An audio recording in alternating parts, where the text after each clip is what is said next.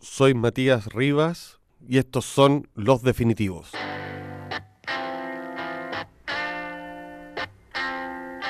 Hola, estamos en una nueva versión de Los Definitivos.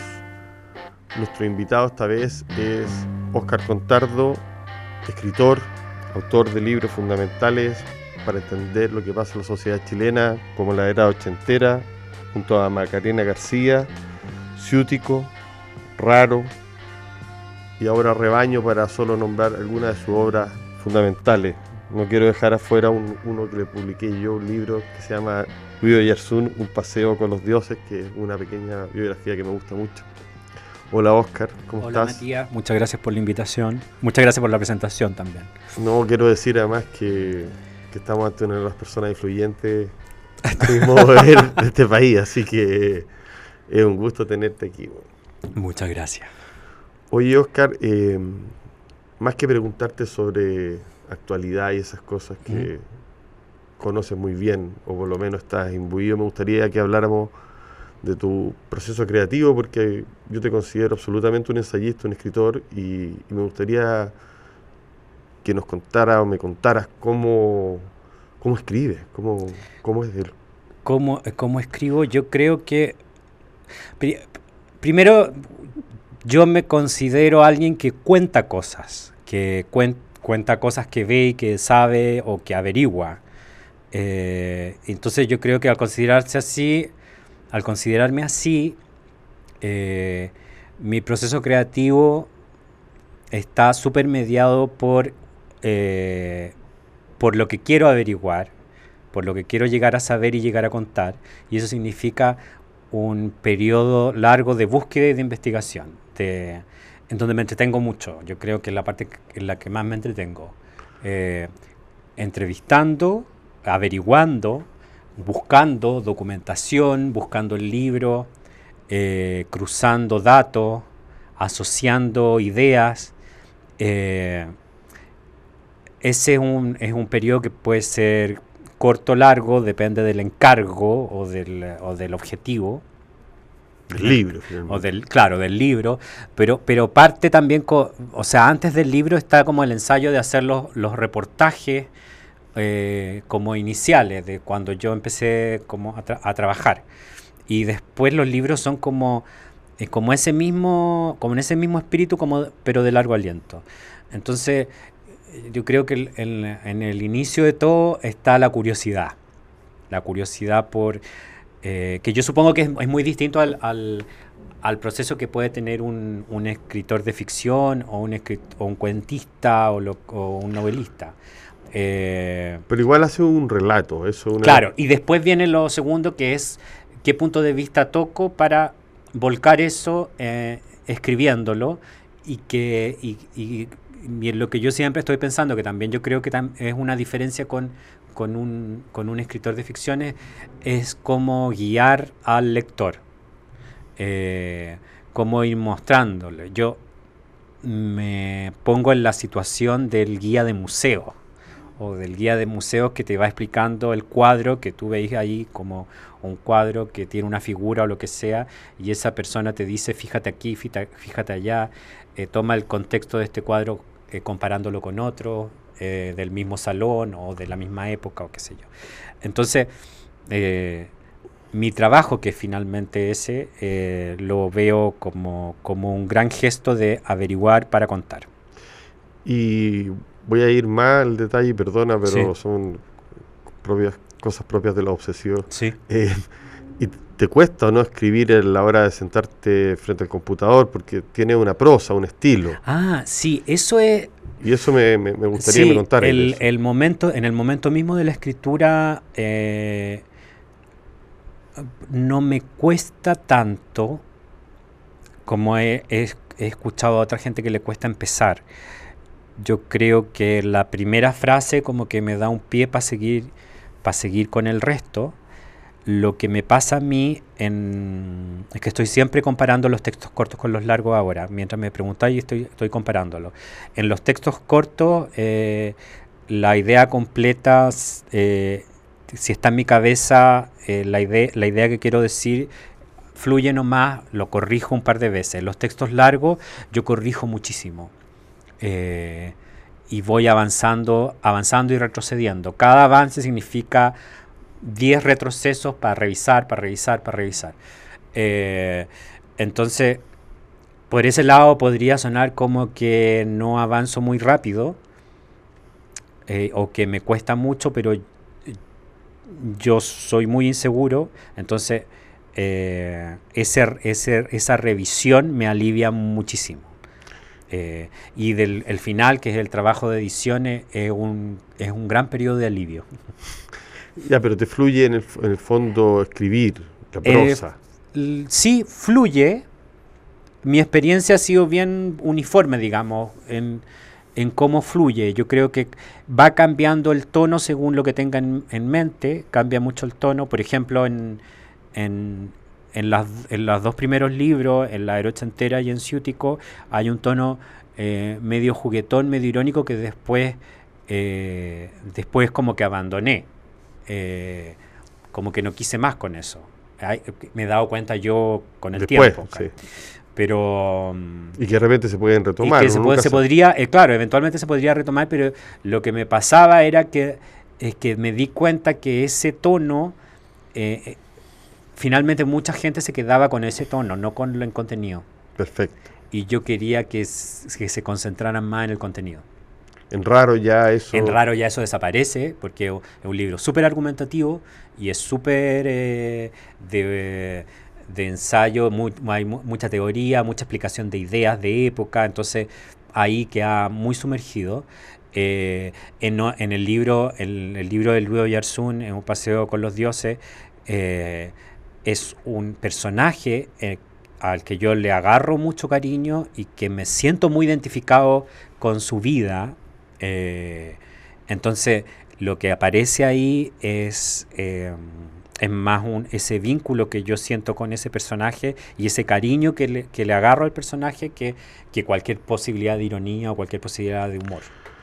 En el fondo fuiste has ido modulando la voz. Yo creo y las crónicas también. Eso me ha pasado y porque tenía, yo de verdad tenía mucho, mucho miedo después de publicar Ciútico, que fue como el, el hit eh, de quedar en eso.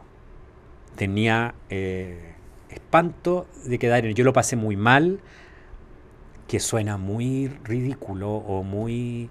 Cuando, cuando Ciútico se lanzó y, empezó a ser súper popular, eh, yo escuchaba a la gente hablar del libro y, y la escuchaba hablar de una forma que a mí no me gustaba que se hablara del libro. Entonces a mí me provocaba mucha ansiedad eso. Eh, no podía naturalmente. Era como ridículo querer controlar cómo se habla de un libro. Entonces, eso me provocaba que yo lo pasé, lo pasé muy mal durante ese año que, que fue el 2009. Eh, porque se hablaba mucho del libro, la gente me decía, me comentaba y siempre en comentando el tono y el humor. Y a mí me parecía que era un libro trágico. O sea, o por lo menos un libro sobre las grietas sí, sociales sobre las grietas sociales. Entonces, que no vieran eso y que se relevara el tono me afectó mucho para lo que yo quería seguir. Entonces, lo siguiente que, que hice fue como desterrar todo ese tono. Como que ya no hubiera la posibilidad de que alguien me dijera, ah, me reí mucho con eso, ¡ay, qué chistoso! La ironía. Le, claro. Y claro, y ahí lo desterré, supongo que en algún momento lo retomaré espero poder retomarlo con más tranquilidad y ya cuando uno ya es más viejo se toma las cosas con, más calma. Y bueno, ese tono, para qué decirlo, está absolutamente afuera de Rebaño, que es tu último libro. Claro. Y que si bien es una obra bien periodística, el armado, el libro es, literario, porque si no hubieras armado sería una lata más, digamos. De hecho, el armado fue lo que más me costó. Ahora que me, si lo uno con la pregunta de la, de, la escritura, eh, el punto que a mí más me cuesta decidir y que es central decidirlo es la estructura del, de los libros. Eh, tengo la, mi cabeza funciona con, con estructura. Eh, de eso me he dado cuenta, no es que lo, tenga como un propósito. Funciona con, con, estructura, entonces los libros tienen que tener una estructura que, que, me permita avanzar en la escritura. El, el, el ciútico, la estructura es la siguiente, es ir desde el, desde el cuerpo hacia afuera. El libro está planteado desde el cuerpo hacia afuera, desde un plano, un plano detalle, muy detalle, hasta un plano general y un paisaje.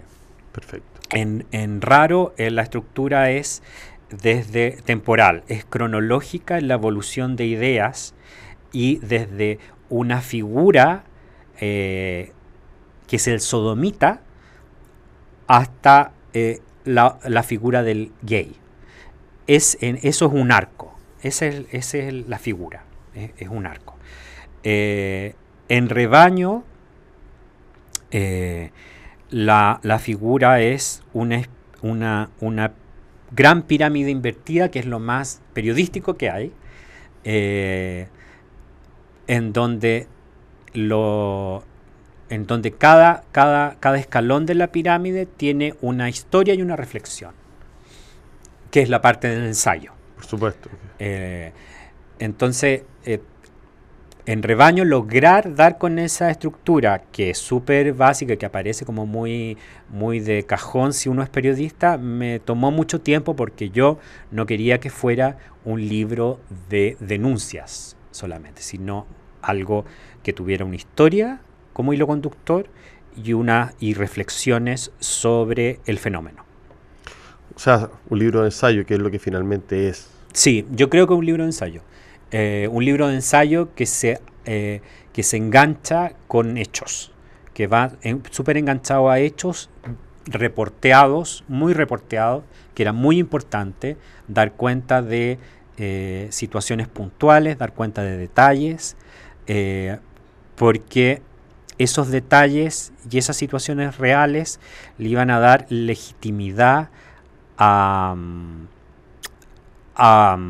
una criminalidad que no está resuelta, como es el caso de, la desaparición de, este muchacho de Punta, de Punta Arena o, de las denuncias de abusos que nunca llegaron a, a, denunciarse en fiscalía o en, o en, o en la corte. Que no prosperaron. Que no prosperaron. Entonces, en, eh, en, ese cruce de hechos, eh, con testimonios varios que acreditan que, digámoslo, o sea, 40 años después, seis personas no van a estar mintiendo, porque sí. Eh, está, está como el, el rigor de, de, que sí, de que hay algo ahí por lo que ciertas autoridades eh, espirituales o religiosas deben responder. Oye, em, hay otro tipo de textos que no son tus libros, que son eh, textos largos también. Por ejemplo, te contaba que, leí hace poco uno que hiciste sobre el MBL para la revista Gato Pardo, que también tienen esa, esa peculiaridad de ser muy periodístico en alguna medida, en el sentido que conoce al personaje perfectamente, pero también muy ensayístico, porque está hablando en un tono personal en este caso y haciendo reflexiones sobre el personaje. Me gustaría, hay, varios textos tuyos que no aparecen porque no necesariamente escribes solo para Chile, digamos, tienes, me ha tocado publicar cosas. sí, ese texto... Eh, el de Rodrigo Lira, El de Rodrigo Lira. Ese, ese... Texto mediano, pero claro. te queda muy, muy buena esa ese ambiente y esa forma y esa, y esa posibilidad de mirada, yo la logré gracias a la Leila Guerriero, eh, que la, conocí escribiendo Pagato Pardo y después la seguí conociendo gracias, gracias a ti por, eh, a través de la edición UDP. O seguimos trabajando juntos. Sí. llevamos más de 10 años trabajando en distintos periodos, conjuntos con muchos personajes.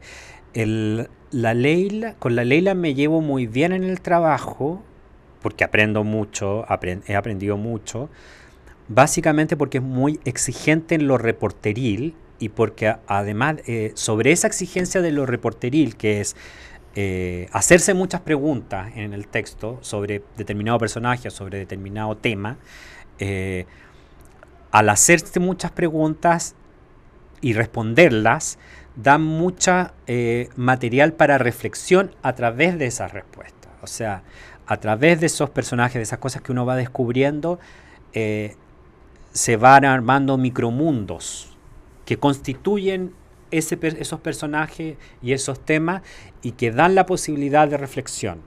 Y de reflexiones que, van más allá del cliché, digamos, del, que el cliché que uno podría decir, por ejemplo, en el caso de Rodrigo Lira, sobre un, un, eh, poeta loco eh, o, un maldito cualquiera, eh, es un hombre que sin duda tenía un, ciertas alteraciones psicológicas, pero que ciertas alteraciones psicológicas en ese momento, en esa época, en ese, en ese país, que era Chile a fines de los 70, está, se acusaba muchísimo más, porque el país estaba en loco. Sí.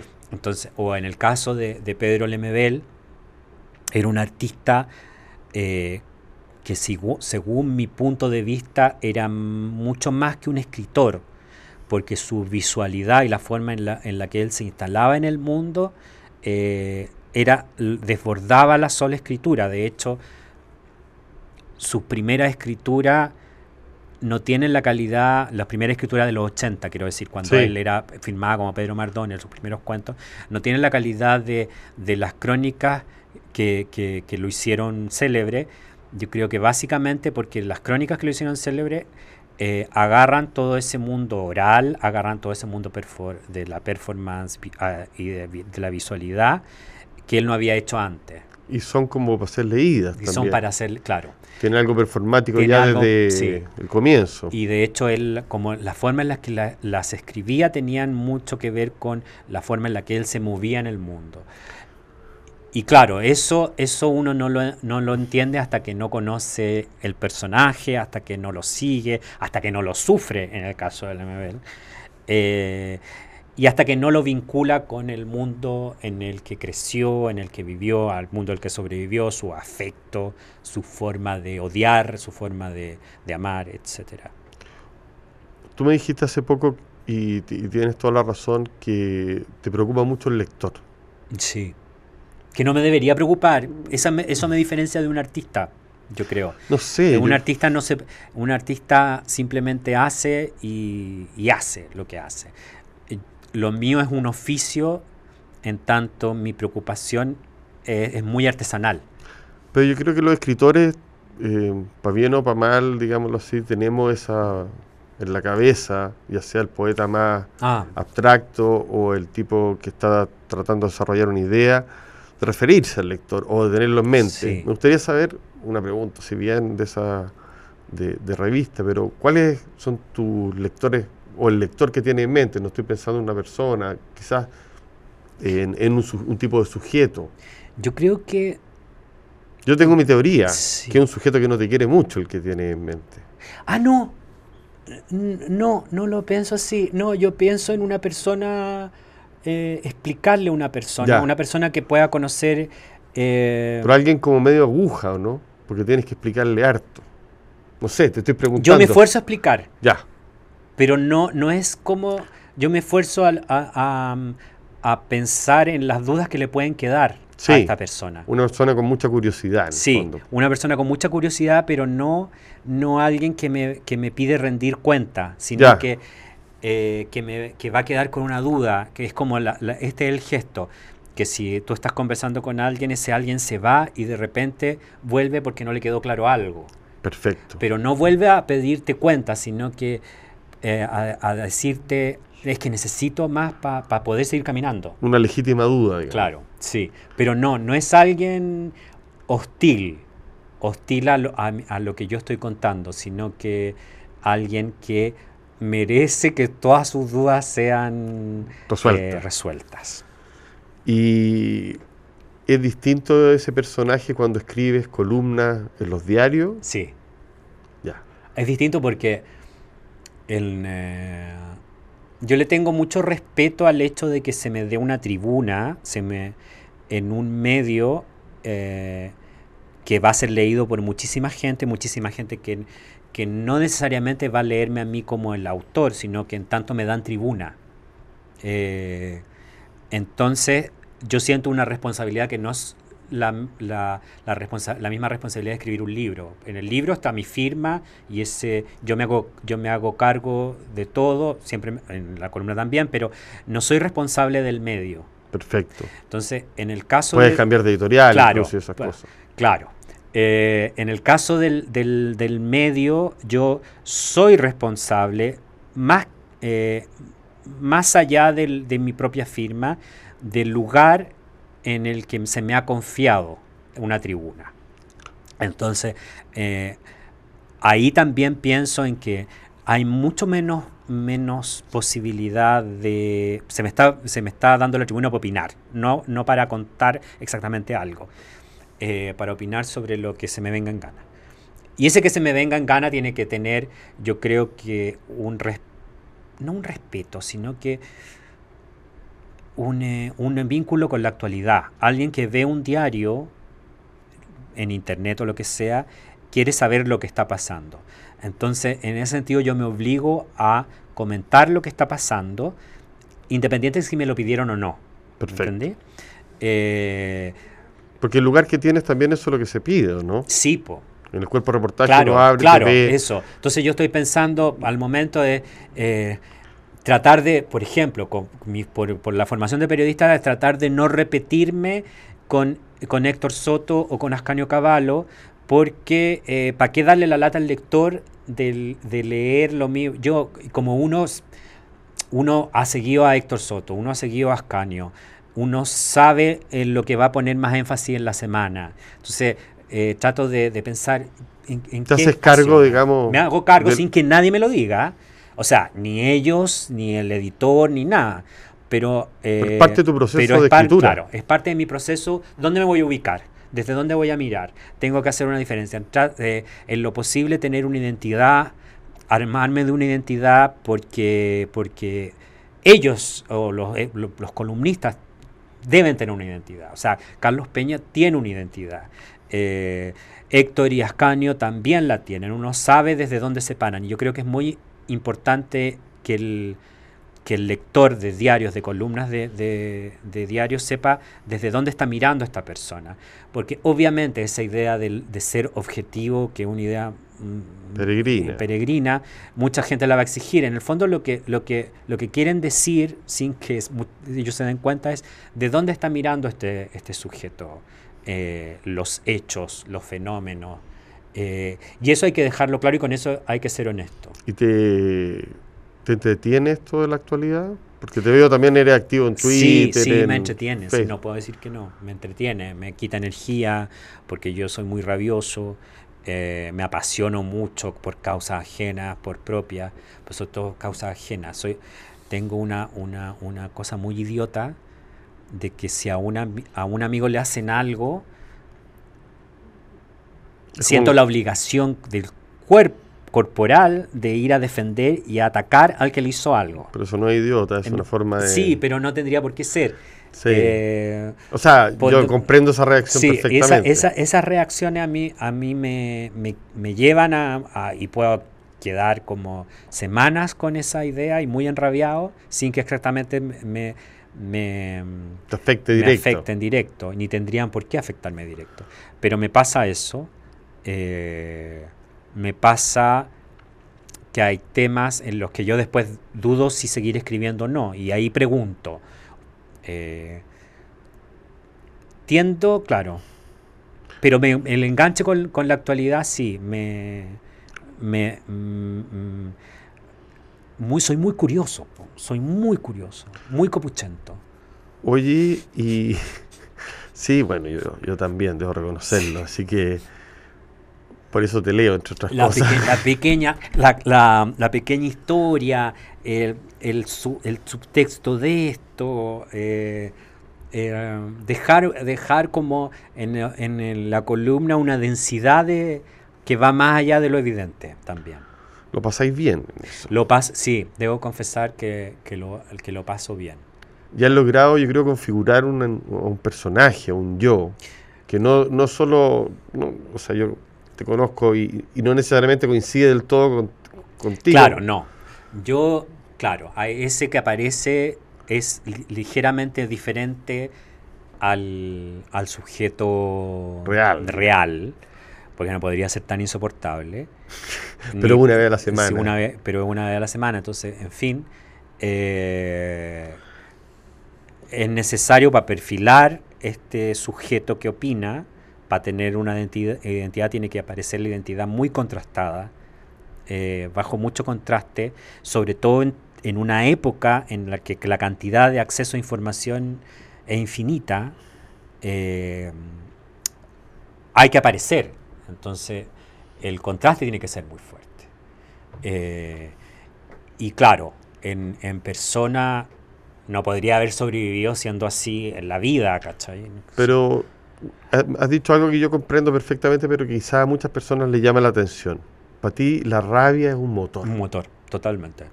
Eh, La rabia es un motor. En eso me identificaba mucho con, eh, con Lemebel.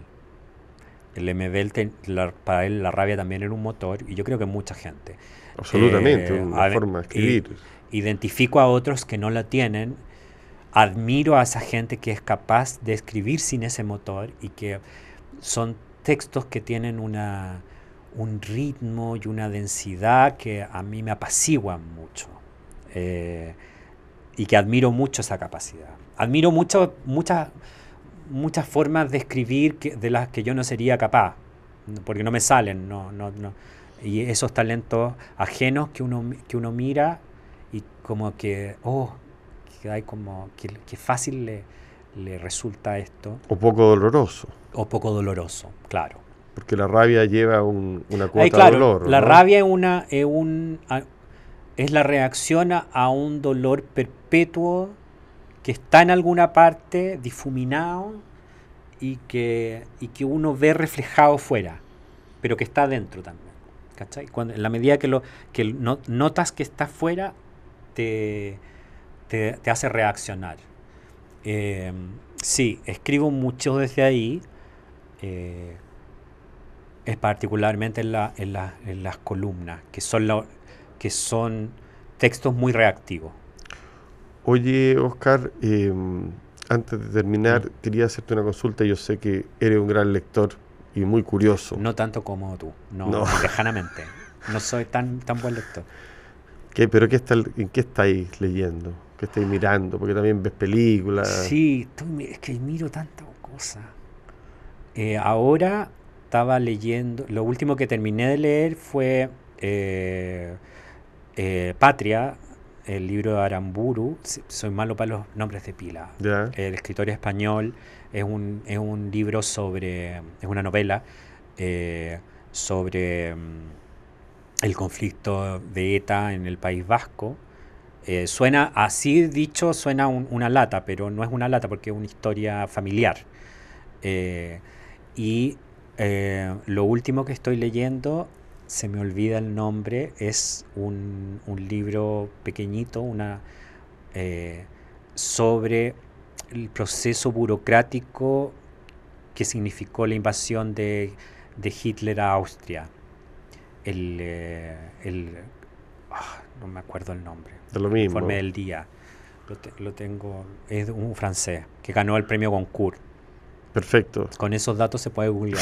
Soy re malo para los, para los, para los nombres y para los títulos. Oye, pero también te gustan otras cosas, el arte Otras visual. cosas, el y- arte visuales, eh, arte contemporáneo, me gusta mucho. El cuadro de rebaño es un cuadro que elegí porque me gusta mucho, que el, el Agnus de, el Cordero de Dios de Zurbarán, que es como, como, eh, como la versión española de Caravaggio. Eh, y el arte contemporáneo, eh, muchas cosas. Oye, Oscar, muchas gracias por Mm. estar acá. Muchas gracias a ti por la invitación. Un gusto hablar contigo y nos vemos en el próximo pr- número de los definitivos. Que esté muy bien.